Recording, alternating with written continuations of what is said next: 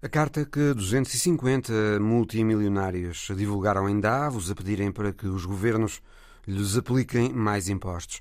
O arranque das primárias republicanas nos Estados Unidos, o momento político em França, onde o presidente Macron remodelou o governo para o colocar mais à direita. E o maior projeto de conservação do planeta a ser desenvolvido no país mais perigoso do mundo, o Sudão do Sul, são os temas para o Visão Global. Bem-vindos.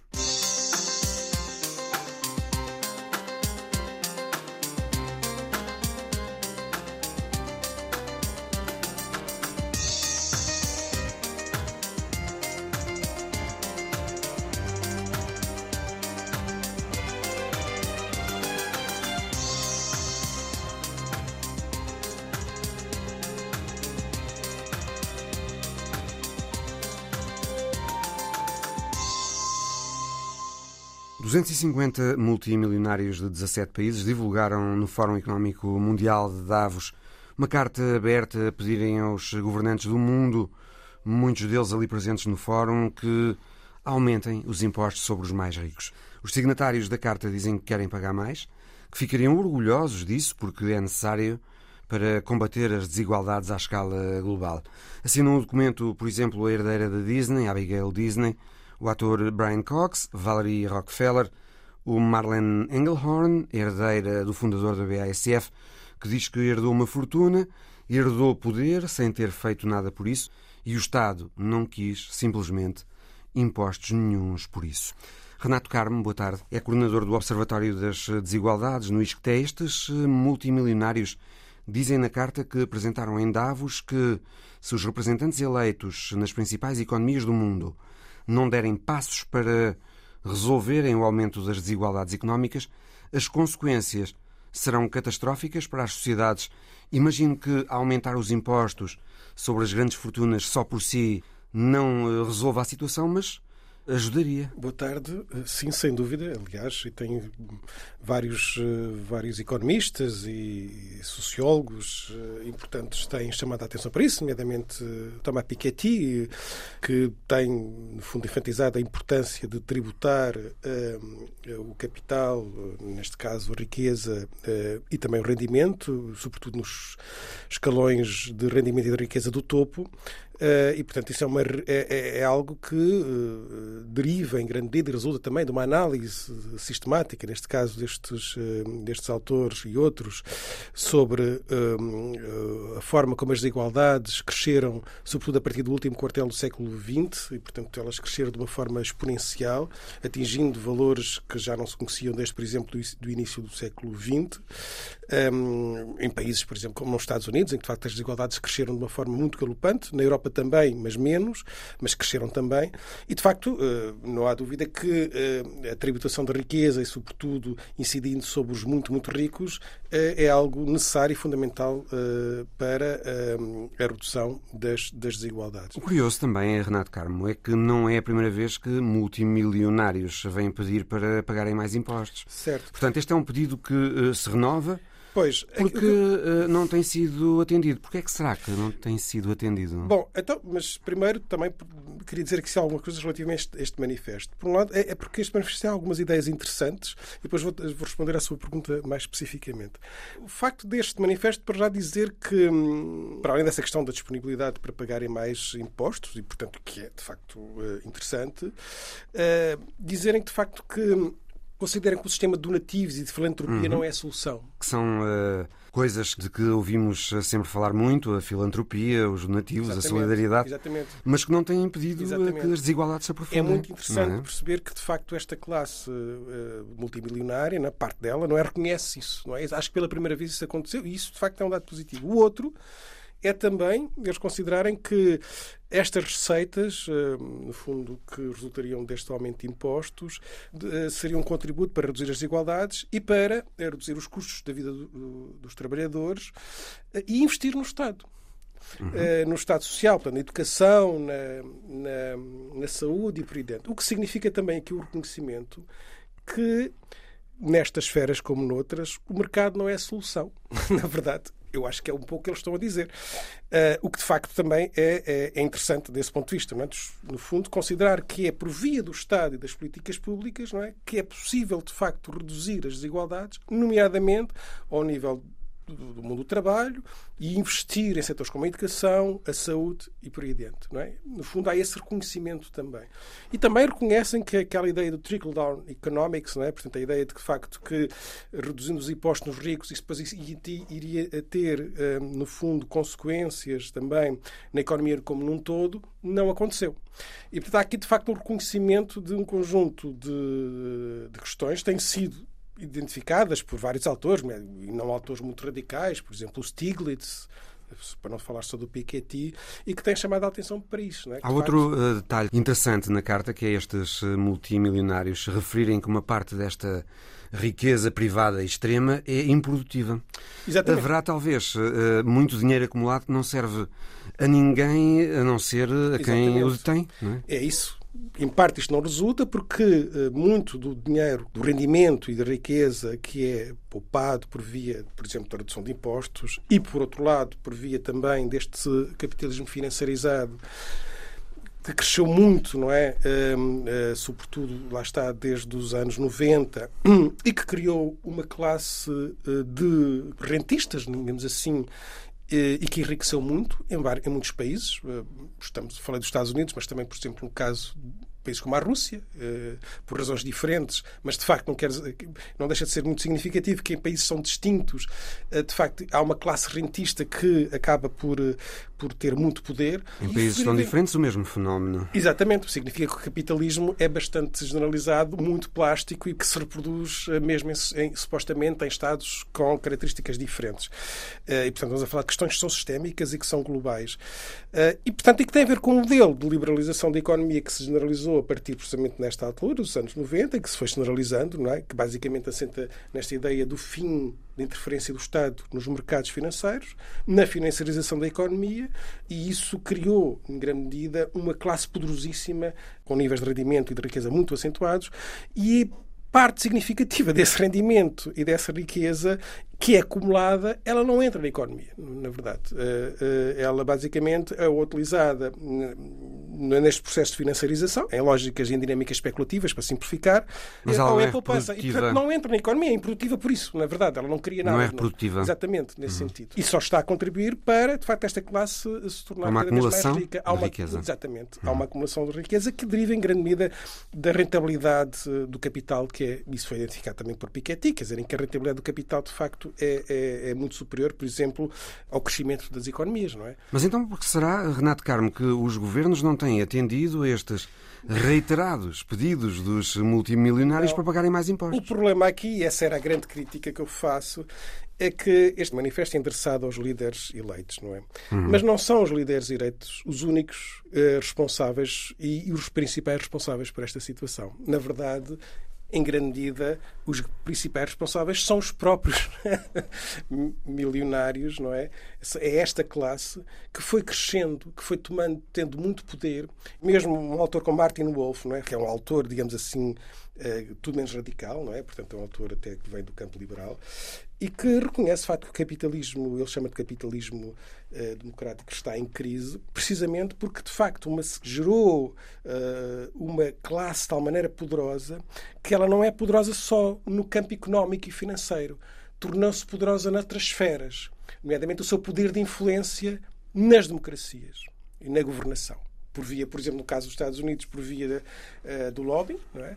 por via, por exemplo, das, dos donativos, não é? a importância que, por exemplo, os donativos têm, por exemplo, ao nível da eleição de determinado tipo de candidatos e por aí dentro, e por outras vias. E, portanto, no fundo, Estamos a falar de uma classe muito poderosa, não é? Eh, que vive, eh, lá está, eh, do rentismo e que esse poder depois é um poder exacerbado e, portanto, acaba por se expressar de uma forma muito potente noutras esferas para além do económico e, do financeiro. E, neste caso, estamos a falar na esfera política e na esfera da decisão. E, portanto, por exemplo, o facto dos, dos, impostos nos Estados Unidos para os ricos terem vindo a diminuir desde praticamente desde Bush, não é? Uh, isso significa um poder muito grande desta, desta, desta classe, consegue impor, digamos assim, uma determinada visão uh, que os, os, governos têm grande dificuldade e os governantes têm grande dificuldade uh, de fazer frente. Uns poderão não estar muito interessados nisso, outros, mesmo querendo, tiveram de grandes dificuldades. Isso, por exemplo, aconteceu com o próprio Obama, que teve grande dificuldade, de facto, a esse nível. Não basta querer. Não basta querer. E não basta fazer apelos aos governantes eleitos. No fundo, a questão é essa: é o próprio sistema em si que, de facto, gerou, digamos assim, estas, estas profissões muito fortes e que são identificadas por vários autores que eu falei e, e, e, não são necessariamente autores da esquerda e da esquerda radical, pelo contrário. Alguns destes que falei são autores bem moderados. Dados assim. da organização eh, não governamental britânica Oxfam indicam que os à volta de 2.150 multimilionários que existem no mundo são hoje 5 bilhões de dólares eh, mais ricos do que eram em 2020, enquanto eh, que cerca de 5 mil milhões de pessoas em todo o mundo, ou seja, quase toda a gente, está hoje mais pobre quando se compara com esse ano, o ano da pandemia. A Oxfam eh, fala em níveis obscenos de desigualdade. Uhum. E esta Carta dos Milionários em Davos refere que as desigualdades atingiram um pico que arrisca a estabilidade económica, social e ecológica. É esta também a leitura que faz, Renato Carmo, relativamente aos riscos destas Sim, desigualdades? Eh, neste momento o que está a acontecer é que este nível de desigualdade está a produzir um, um conjunto de disrupções não é? a vários níveis não é? Um, e que estão a contaminar uh, até, diria, esta, diria, não, e vários autores estão, dizem isso, por exemplo, a estabilidade das próprias democracias, não é? aquilo que se está a viver nos Estados Unidos. E, portanto, um, há uns tempos atrás saiu um livro que se chamava O Espírito da Igualdade uh, e que dizia, tinha a seguinte tese: uh, as sociedades mais igualitárias uh, normalmente funcionam melhor. E isso significa que, de uma forma geral, todos ganham com sociedades mais menos desiguais, incluindo os mais ricos. Eh, é claro que os mais pobres sofrem mais com isso, não é? com sociedades mais desiguais, evidente, mas a partir de determinada altura, de determinado patamar, as, as sociedades muito desiguais começam a ser desigualdades muito disruptivas, a vários níveis, com elevados níveis, eles falam disso, problemas sociais e de saúde. E uh, nessa altura sofrem todos. Não sofrem da mesma maneira, mas afeta todos, não é? Uhum. E, portanto, o que leva, por exemplo, o que está a acontecer em alguns países muito desiguais, em que, por exemplo, os ricos, uh, os muito ricos vivem praticamente em bolhas, não é? Vivem em condomínios fechados, depois circulam, circulam circulam de avião ou de helicóptero, não vivem na sociedade, no fundo, e, portanto, eh, e são sociedades que estão a destruturar-se.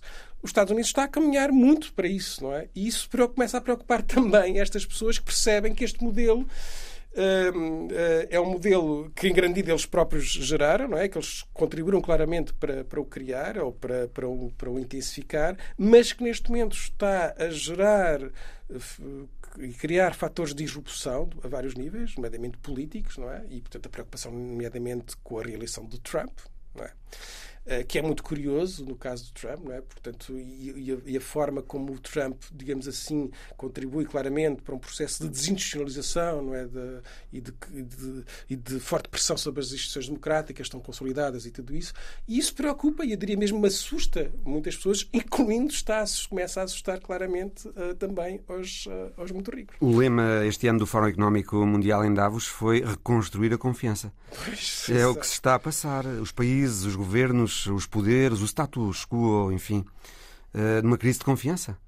Cada vez mais gente no mundo torce o nariz, eh, por assim dizer, Renato Carmo, aos poderes que temos, às instituições que temos a nível global. Pois, e à exceção de movimentos de extrema-direita, populistas de extrema-direita, no fundo, eh, isso gera, é, é, digamos assim, um sinal disso, não é? No fundo, o que temos aqui, alguns autores também falam disso, um deles o Michael Sandel, é? da ideia de facto temos há um conjunto de pessoas de classes sociais, eh, classes populares eh, e por aí adiante, não é? que começaram, no fundo, esta ideia, uma das consequências de, do aumento das desigualdades foi um, um, grande desequilíbrio entre, digamos assim, eh, a relação entre os rendimentos do capital, se quiser, os rendimentos do trabalho. É? E, portanto, os rendimentos do trabalho têm cada vez, cada vez menos peso no PIB. E isso significa que não foram só os mais ricos foram ficando mais ricos, a, sobretudo a classe trabalhadora foi ficando, uh, ou estagnou, do ponto de vista salarial, ou foi ficando mais pobre. Uh, e, portanto, significa que as pessoas têm vidas muito mais duras ainda por cima neste contexto de crise, ou de várias crises cumulativas, não é? Temos a crise financeira, tivemos a pandemia, agora tivemos, temos, estamos ainda a viver esta crise, eh, esta crise, eh, a crise da inflação, com as guerras que estão a acontecer, e as crises vão sucedendo sem as anteriores terem tido, terem, no fundo, sem termos recuperado completamente as crises anteriores. Pronto, isto é, é, mais complexo do que isto estou a dizer, mas há um conjunto muito grande da população, nomeadamente a população que vive fundamentalmente do seu trabalho, um, e que está muito descontente. Não é? Está descontente uh, porque não tem a vida que gostaria de ter, uh, ou que já teve também. E isso gera fortes ressentimentos. Bom, este sentimento, uh, no fundo, um mal-estar que se generaliza, um mal-estar difuso, que também se relaciona com as questões da precarização do trabalho, com o facto dos salários estarem a minguar e por aí adiante, entre outros fatores, um, é um ambiente propício a que possa existir uma forte manipulação política por parte de alguns movimentos. Nem toda a gente, obviamente, adere a esses movimentos, mas há uma parte, infelizmente, das pessoas que acabam por aderir a, esse, a, esses, a esses movimentos. E basta olhar o que aconteceu em outros países, os Estados Unidos, uh, os, alguns países também da, da Europa, não é? Em que a extrema-direita está, está a aumentar e, portanto, isto de facto é, é bastante preocupante. E, e, depois acaba por, uh, enfim, mina a sociedade, mina a democracia uh, e vivemos tempos, desse ponto de vista, muito, muito de... Inquietantes. Inquietantes e perigosos, de certo ponto de vista. Renato Carmo, coordenador do Observatório das Desigualdades no ISCTE. Muito obrigado. Obrigado. Começou a corrida à nomeação do candidato republicano às presidenciais americanas, que se vão realizar no final do ano. O tiro de partida das primárias republicanas foi dado, como de costume, no estado do Iowa, e sem surpresa, em linha com o que indicavam as sondagens, Donald Trump venceu, teve à volta de 50% dos votos. Ron DeSantis ficou em segundo, muito distante de Donald Trump. DeSantis teve 20%, mais ou menos o mesmo que a terceira classificada Nikki Haley. Bernardo Pires de Lima, boa tarde. Boa tarde. O que é que, em teu entender, devemos reter dos resultados desse primeiro combate nas primárias republicanas? Não há grandes lições a retirar. Diria que, por razões climatéricas, a adesão não foi. Estava um frio de rachar naquele dia. Uh, há 700 mil eleitores registados como republicanos e o Donald Trump teve 56 mil votos, o que não se pode dizer que seja propriamente uma amostra muito significativa do universo total num Estado que é um Estado profundamente conservador, com um voto evangélico branco de classe média-baixa uh, muito pronunciado no eleitorado republicano. Aqui o voto evangélico vai ser interessante de acompanhar, como em todas as eleições, mas sobretudo porque nós vamos ter aqui, nas próximas etapas das primárias republicanas, o voto na Carolina do Sul e no New Hampshire, onde essa, esse segmento do eleitorado é importante, sobretudo no seu conservadorismo social. Já vamos falar dessas eleições também. E aí uhum. vamos perceber também como é que a Nikki Haley se bate, uma vez que ela tem boas sondagens, na, sobretudo no New Hampshire, do dia 23 de janeiro outro tipo de lições a retirar. Eu eh, diria que a longevidade dos, do, do Ron DeSantis e, e da Nikki Haley na campanha, uma vez que parece que está aqui a tentar, eh, pelo menos é uma, uma formulação que os adversários do Donald Trump estão a tentar colocar a Nikki Haley, que é ela papar terreno para se colocar como vice-presidente do candidato Donald Trump numa fase mais, mais à frente. Ou seja, ela foi ela embaixadora eleitorado... das Nações Unidas eh, durante a presidência Trump. Sim.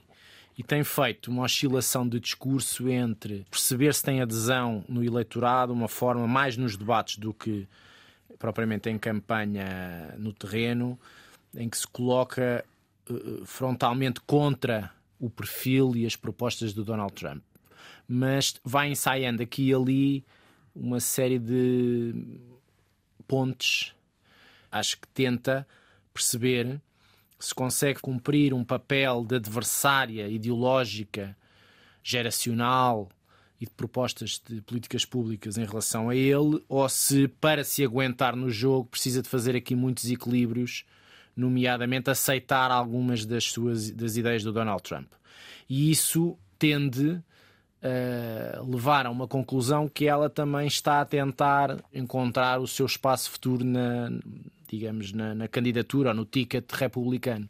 O que terá, Bernardo, ficado confirmado nestes cálculos uh, do Iowa é que não há hoje realmente espaço no Partido Republicano para quem quiser opor-se abertamente a Donald Trump. Chris Christie chamou-lhe cobarde e mentiroso e acabou por nem sequer ir a votos no Iowa. O Iowa não é muito significativo por várias razões, não é só porque tem poucos delegados à convenção, mas mesmo no, no mapa eh, do colégio eleitoral em novembro não tem uma grande preponderância. Mas não há espaço nenhuma. para ninguém com este perfil, não é? Que queira atacar diretamente. Não, o que se pode chegar à conclusão. E muito abertamente. Deixa-me dizer-te só que, por exemplo, o Donald Trump em 2016, quando concorre nas primárias no Iowa, quem ganha é. Ted Cruz. Ted Cruz, e dessa eleição para agora, o Donald Trump só acrescentou 11 mil votos. O que para alguém que tem, de facto, o eleitorado à direita, ou os vários eleitorados à direita no bolso, não se pode dizer que seja um resultado estrondoso. O que se pode dizer é que o culto do Donald Trump substituiu a matriz tradicional de um partido sistémico. É um culto da, da forma de estar contra ou, ou digamos, expondo as permeabilidades do, do, próprio sistema judicial. Quer dizer, nós podemos dar, pode dar-se o caso de daqui a uns meses, até ao verão, chegar-se à conclusão que, mesmo Donald Trump sendo acusado nos quatro julgamentos em que está envolvido, o seu nome pode continuar no boletim de voto, ele pode ganhar as eleições e pode ser indigitado presidente da República dos Estados Unidos. Isto é de uma fragilidade constitucional brutal e é suficiente para ser antissistémico a toda a linha alterou o sistema internamente, porque alterou um partido político, e esse partido político não, não está à altura dos acontecimentos, no sentido em que não consegue gerar verdadeiramente uma alternativa, como tu disseste bem. O Chris Christie, que também andou a namorá-lo durante uma parte da, da sua vida política eh, mais recente, enquanto governador de New Jersey, tentou, ensaiou agora um, um contraponto muito ríspido e não, e não, teve, bem. e não lhe correu bem. Então, olhando para o que eh, se vai seguir, a próxima ronda das primárias republicanas é já na terça-feira, em New Hampshire, e Trump eh, volta a aparecer à frente nas sondagens, com 10 pontos a mais que Nikki Haley e uma margem de erro de 5 pontos. Eh, portanto, adivinha-se outra vitória de Trump nestas primárias de New Hampshire a surpresa é se ele não ganhar todas as primárias, eh, até sobretudo ali à, à super terça-feira de 5 de março, quando uhum. 16 estados vão uh, ao mesmo tempo a eleição. Qual é que é o. Só essa super terça-feira indicará uma tendência consolidada. Mas se Trump vencer. Essa terça-feira fechará o jogo, até hum. porque o Joe Biden faz o discurso do Estado da União no dia 7, dois dias depois. Mas se ainda antes disso. que vai tirar a conclusão nesse discurso sobre o que aconteceu dois dias antes, exatamente para si também, porque sempre terça-feira é para os dois lados. Mas se ainda antes disso, a 24 de fevereiro, Trump vencer a Carolina do Sul, de onde Nikki Haley é originária, bom, então aí. Uh, isso já fará talvez pensar que a vitória dele será inevitável, não é? Sim, mas é, eu acho que ninguém considera outro tipo de resultado, de cenário. O ponto aqui é saber que mobilização é que ele consegue, e aqui vale a pena irmos para lá das percentagens. Uma coisa é nós olharmos para os 51, 52% que ele teve. Outra coisa é olharmos para um universo de 700 mil republicanos registados, neste caso no Iowa, e ele ter 56 mil. Podes-me dizer, bom, estavam temperaturas negativas, era difícil. Bom, se noutros estados onde não houver esse alibi das temperaturas negativas, a mobilização não for extraordinária, nós podemos dizer que há aqui um espaço de descontentamento que não é audível, mas que tem que ser lido também. Um descontentamento de desencantamento, porque 70% dos eleitores em sondagens nacionais estão contrários a uma eleição que repete 2020, Biden-Trump. Aliás, é o argumento da Nikki Haley, que é olhar para esses 70% da população americana e dizer que ela dá a resposta exatamente a esses 70% e apresenta-se como uma alternativa geracional, feminina, etc., etc., para um, um, uma disputa que não é uh, agradável, que não é desejável nem desejada por uma esmagadora maioria dos eleitores. Portanto, é mais interessante percebermos o tipo de linguagem e comunicação Estado a Estado que ele vai ensaiando, se é toda igual, se em alguns casos resvala para outro tipo de temas novos ou é, ou é sempre igual, como é que o processo judicial se intromete ao longo destes meses, necessariamente. Esse respeito é interessante notar que ele terá de responder em tribunal eh, em Washington no dia 4 de março, portanto um dia antes da super terça-feira, para se defender da acusação de ter tentado nos bastidores inverter o resultado das eleições de 2020. Pode dar-se o caso de ele já ir a tribunal nesse dia, praticamente, como nomeado, de facto, do partido, não é? embora esteve, não oficial. Ele esta semana já esteve em tribunal, a seguir ao IROA. Depois há um quinto processo em paralelo que tem a ver com a 14ª emenda uhum. uh, e que, no fundo, é como o Maine e o Colorado já decidiram, eh, e agora sobe ao Supremo. Portanto, o Supremo também se vai pronunciar sobre a validade da aplicabilidade nacional sobre o retirar o Donald Trump da corrida ou dos boletins em função de uma acusação de insurreição e, portanto, incitamento à insurreição e ele não poder jurar a Constituição. Ou seja, quem é acusado disso não pode jurar a Constituição. E, portanto, os, os juristas estão a tentar encontrar na Constituição, porque a Constituição é, sobretudo, omissa sobre as condições de elegibilidade do presidente. Tem duas ou três regras e depois é omissa sobre o geral. E é omissa, nomeadamente, sobre alguém que é acusado pode ou não, e depende dos crimes de que for acusado. Os juristas encontraram uma 14 emenda onde atribui à insurreição uma incapacidade para jurar a Constituição. E há dois Estados que se pronunciaram localmente sobre isso. Portanto, não é possível vale pena... perceber ainda se esse que... jogo entre não. o político e o judicial o vai beneficiar ou prejudicar. Não, ainda não. Ainda não. Ah. Até agora tem beneficiado. No sentido em que não há opositores que tenham cavalgado o facto de haver um candidato com grandes probabilidades de vencer umas presidenciais, de retomar a Casa Branca com este caudal de cadastro. Portanto, ninguém conseguiu tirar partido disso. Ele, por seu lado, consegue tirar partido com a vitimização, com mais financiamento que, e com todo, digamos, o, a afinação desse culto na sua base de indefetíveis, uma das grandes questões é saber se essa base é suficiente em termos nacionais. Não estou a dizer em todos os Estados, porque a eleição não se joga em todos os Estados, uhum. joga-se em 8, 10 Estados. E se ele consegue escalar essa base de fiéis, inerente ao culto para outros setores, nomeadamente de independentes, de descontentes com a atual administração e que, portanto, se calhar fecharão os olhos na altura de votar e votarão republicano. Portanto, se consegue ampliar a base se consegue eleitoral. ampliar a base, essa é que é a grande questão. Bernardo Pires de Lima, vamos seguir no programa com a situação política em França, onde há dias houve uma remodelação do governo. Emmanuel Macron eh, indicou para primeiro-ministro Gabriel Attal, que é muito novo, tem apenas 34 anos, mas que, apesar da juventude, tem já muita experiência. Teve por algum tempo a pasta do Orçamento, era Ministro da Educação no anterior governo, de Elisabeth Borne, era o porta-voz do governo e era, é, o político francês mais popular do momento, com uma taxa de aprovação muito acima eh, de qualquer outro membro do governo e do próprio Presidente Macron. Bernardo, a tua opinião também sobre o momento político em França.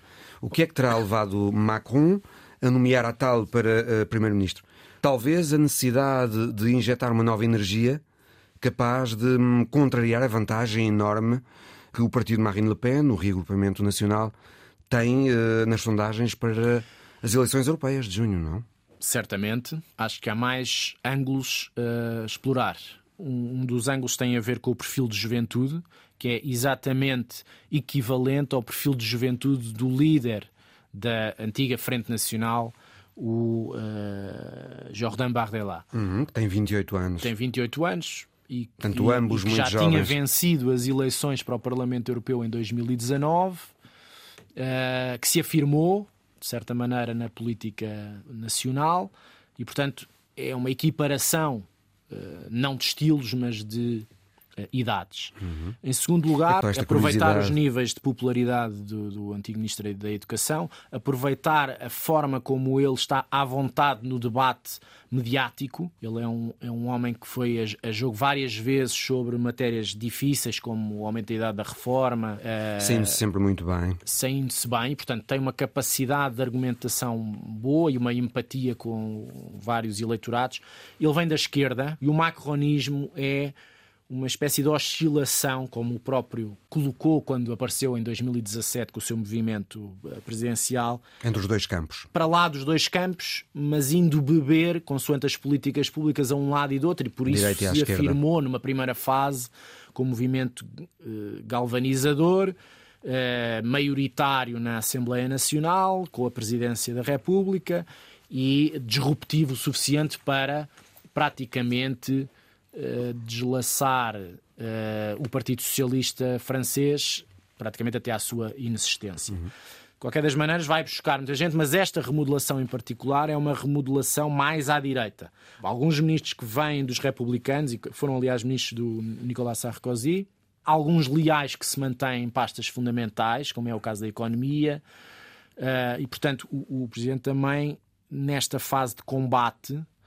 precisa de que as lealdades sejam reafirmadas e, o, apesar de tudo, o Primeiro-Ministro é um leal do, do macronismo e do, do, próprio eh, Emmanuel Macron, mas do ponto de vista das políticas, e nós temos que ver isto com as políticas da reforma, da idade da reforma, passa a redundância, a política da imigração, muito recente também, mais à direita, e portanto há aqui uma, uma espécie de equilíbrio constante ao longo destes anos de Presidente Macron entre uma origem mais de centro-esquerda, pelo menos apregoada mais como progressista, para fazer até um contraponto eleitoral à senhora Le Pen na altura, é aí que ele aparece. Aparece dentro do dentro Partido desse, Socialista desse, Francês? Aparece dentro do Foi Ministro da Economia, foi uhum. conselheiro do, do, do Presidente Hollande, e, portanto vem desse hemisfério, mas não vem de um hemisfério de esquerda clássica. O que ele faz é um movimento, mas, e por isso tem limitações, os movimentos têm limitações. Trata-se de um movimento que parte um pouco o sistema partidário francês à volta de uma figura. Ora, essa figura, por razões constitucionais, não pode ir a jogo em 2027 às presidenciais. Portanto, tem que, fazer, tem que preparar a transição, tem que hum. preparar a transição e tem que gerir os vários ciclos eleitorais, sendo próximas europeias, de acordo com essa transfiguração programática que o movimento acolhe que é para algumas coisas estará mais no centro-esquerda, para outras coisas estará mais na direita mesmo. E a constelação de ministros escolhidos para enfrentar fases políticas e eleitorais está de acordo com esta lógica, sabendo que no Parlamento o Amarres não tem maioria e, portanto, está constantemente a fazer pontos, nomeadamente então, com os o partido de Macron. Macron não tem maioria, portanto, está constantemente a fazer negociação nomeadamente com os republicanos, com a direita mais clássica, e tem que continuar a fazer. E depois tentar perceber, a seis meses das eleições europeias, se é possível travar estes 10 pontos percentuais que neste momento a antiga Frente Nacional tem. Sendo que nas europeias, normalmente, os partidos mais contestatários têm ganho eleição atrás de eleição. Isso é, é verificável em França, como foi, por exemplo, no Reino Unido nas eleições de 2014, em que o UKIP ganha as eleições, e é isso também que força depois a promessa do referendo do Brexit nas legislativas de 2015. Um, e vamos ver se noutros eh, cenários eleitorais espalhados pela Europa não é isso também que acontece. Bernardo Pires Lima, obrigado. Obrigado. Continuamos a conversar sobre o momento político em França, agora com Paulo Dentinho, que foi durante anos correspondente da RTP em Paris. Boa tarde, Paulo. Boa tarde. O novo primeiro-ministro francês, Gabriel Attal, vem do centro-esquerda, mas como há pouco dizia o Bernardo Pires de Lima, o novo governo em França, no seu conjunto, é mais à direita. Aliás, a meio da semana houve a maior conferência de imprensa de Emmanuel Macron em muito tempo, uma conferência de imprensa em que o presidente francês enunciou algumas propostas de direita, como, por exemplo, obrigar a usar uniformes nas escolas ou cortar impostos. Achas que a remodelação governamental feita por Macron teve a ver com a necessidade de tentar reavivar este seu segundo mandato face aos sinais que existem em França novamente de reforço da direita de Le Pen? Não tenho dúvida alguma, ele quis uh, afirmar-se, dizer ao seu eleitorado que ele ainda tem coisas para fazer e que é ele que as vai fazer. Isto, por um lado, permite que não comece o combate dos chefes dentro da, do seu uh, grupo político, porque ele já não vai poder recandidatar e, portanto, haverá essa tentação de saber quem é o senhor sucessão. ou a senhora que se segue e, ao mesmo tempo, agarrar-se a todas as questões que alimentam o voto na extrema-direita. Portanto, há aqui, de facto, uma inflexão mais acentuada para o centro-direita e, portanto, isso destina-se realmente a tentar cativar uh, o, o, eleitorado, até porque uh, o Rassemblement Nacional, neste momento, uh, lidera as intenções. É? exatamente, as intenções de voto. E é muito curioso porque saiu um barómetro anual, uma sondagem anual, que é feita há quase 40 anos pelo mesmo Instituto de Sondagens e pela primeira vez. Qual é? que é o o Instituto Verrian, uhum. e que, pela primeira vez, uh, os franceses consideram que a extrema-direita não é um perigo para a democracia, com mais votos do que aqueles que acham que é um perigo para a democracia, 45% para 41%, e não veem nenhum obstáculo a que possa participar uh, no governo. Portanto, Portanto há de facto uma normalização, uma tendência para a normalização, normalização da, da extrema-direita. Extrema e, esta, e esta questão foi muito acentuada com esta lei da imigração. A lei da imigração que está eh, agora no Conselho Constitucional, que vai tomar uma decisão no dia 25 deste mês. Esta lei da imigração também destina-se, em certa medida, como dizem franceses, a couper de l'herbe sous le pied, ou seja, tirar argumentos à extrema-direita. Porquê? Porque a maioria dos franceses também, de acordo com as sondagens, acha que há estrangeiros a mais no seu uh, país e esta lei da imigração vai ao encontro daquilo que essa uh, ampla maioria uh, deseja. Mas é uma lei muito controversa porque há uma cedência. Primeiro começou por ser uma cedência do centro-direita à extrema-direita, que contagiou o próprio centro, que é representado por Macron. A lei que foi aprovada tem disposição posições que vão contra aquilo que são os princípios republicanos e que, eventualmente, serão inconstitucionais, nomeadamente a questão da igualdade de direitos sociais. Já agora, para precisarmos o que está nessa lei que foi aprovada no Parlamento francês no final do ano, é uma lei em que se restringe o pagamento de prestações sociais a estrangeiros, em que se introduzem cotas migratórias, em que se põe em causa o caráter automático do direito de residência legal e o fim da aquisição se... de nacionalidade plena para crianças nascidas de estrangeiros, uhum. em França.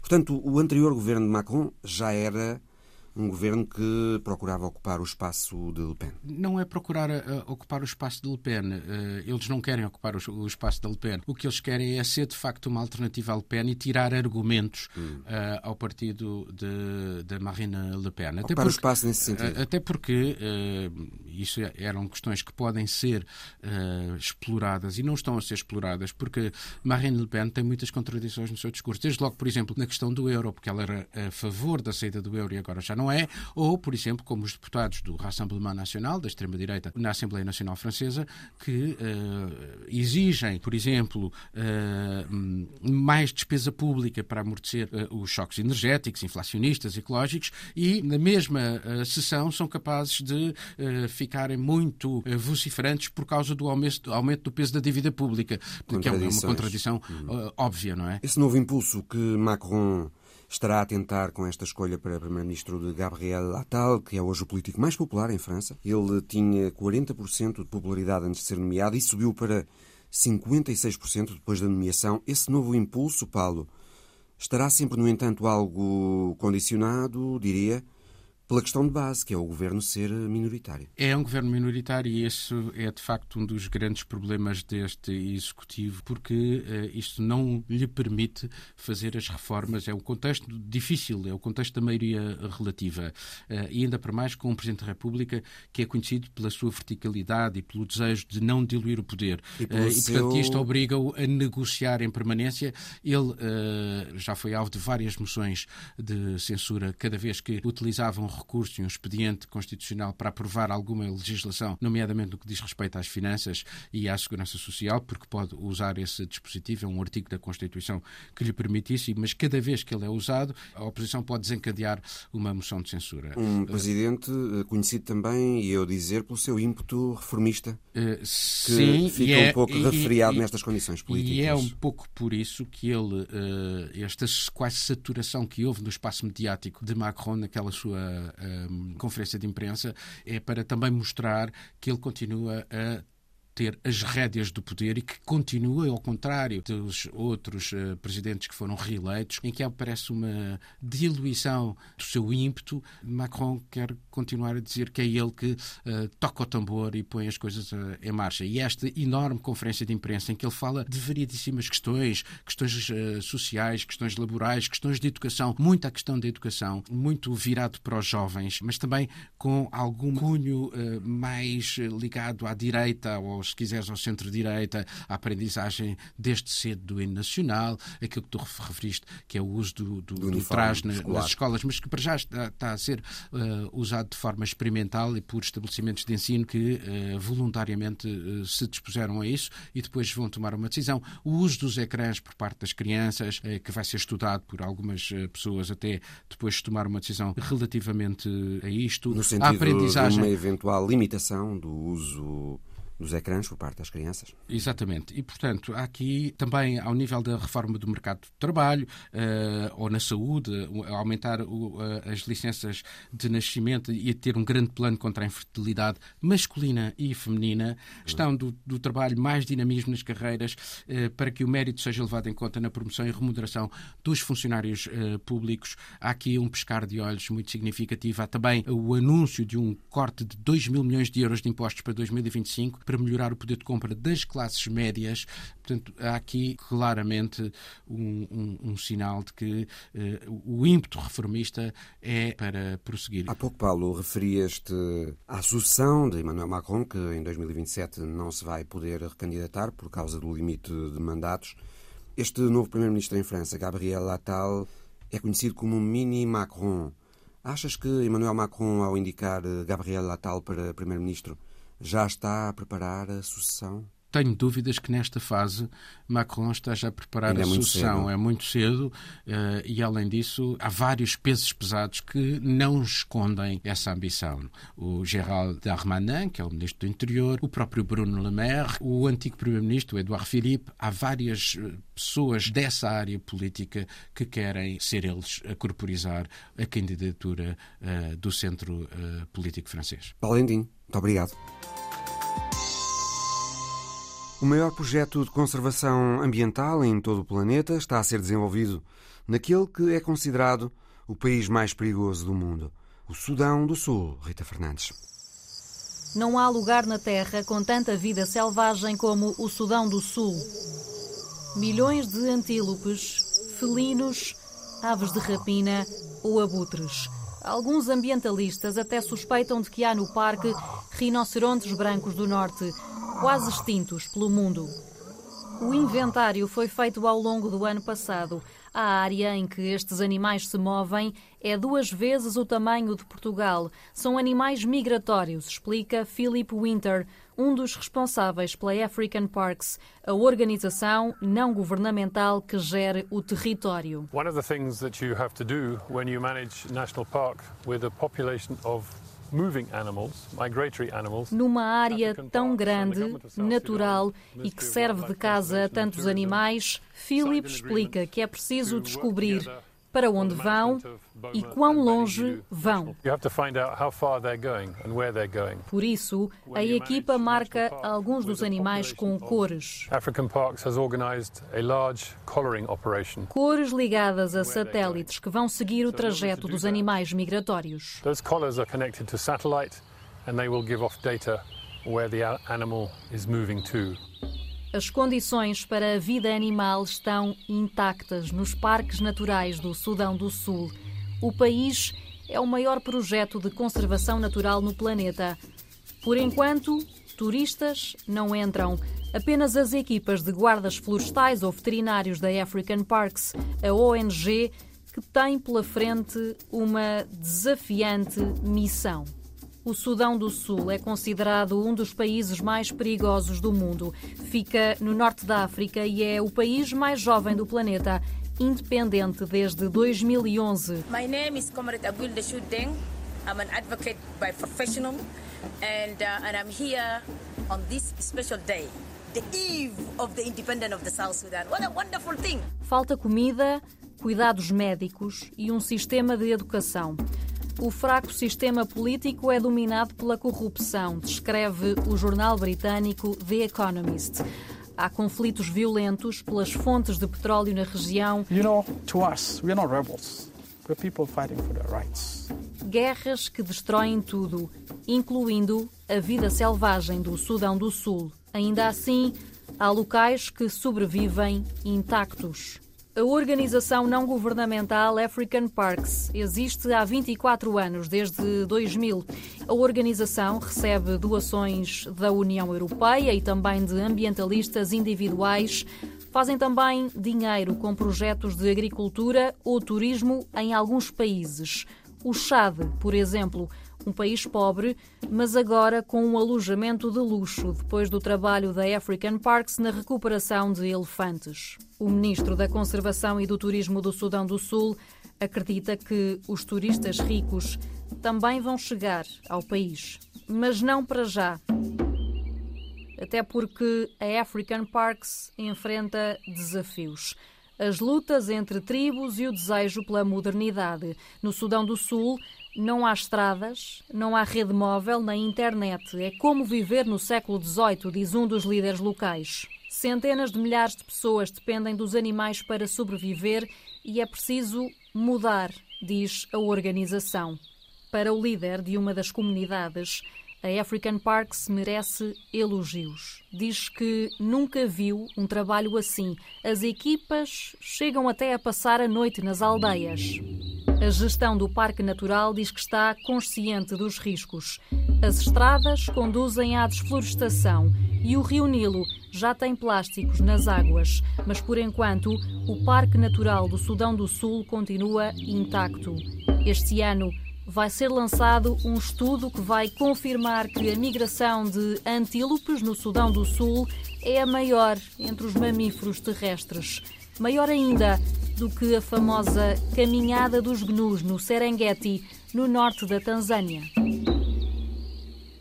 O maior projeto de conservação ambiental em todo o planeta a ser desenvolvido naquele que é considerado o país mais perigoso do mundo, o Sudão do Sul.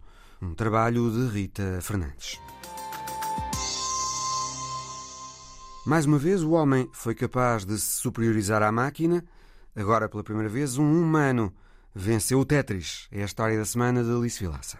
Willis Gibson é norte-americano, tem 13 anos e tornou-se no primeiro jogador do mundo a bater o Tetris.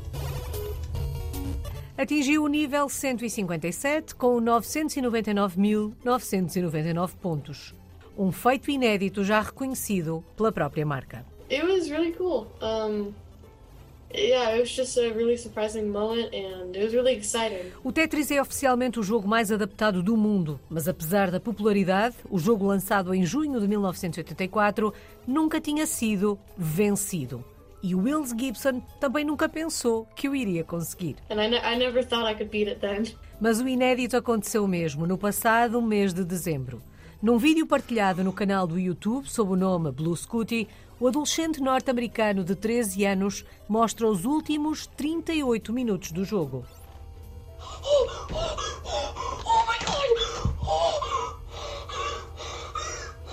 No ecrã tinha acabado de limpar uma das filas de blocos quando o jogo bloqueou. A imagem marca o nível 18, embora isto se deva a um erro de programação, pois o jovem estava já no nível 157 e a pontuação tinha congelado há vários minutos nos 999.999 pontos. O valor máximo que o marcador consegue mostrar. When you do make it that far, the game just can't handle it and it just crashes. Tetris crashou e Wills Gibson ganhou.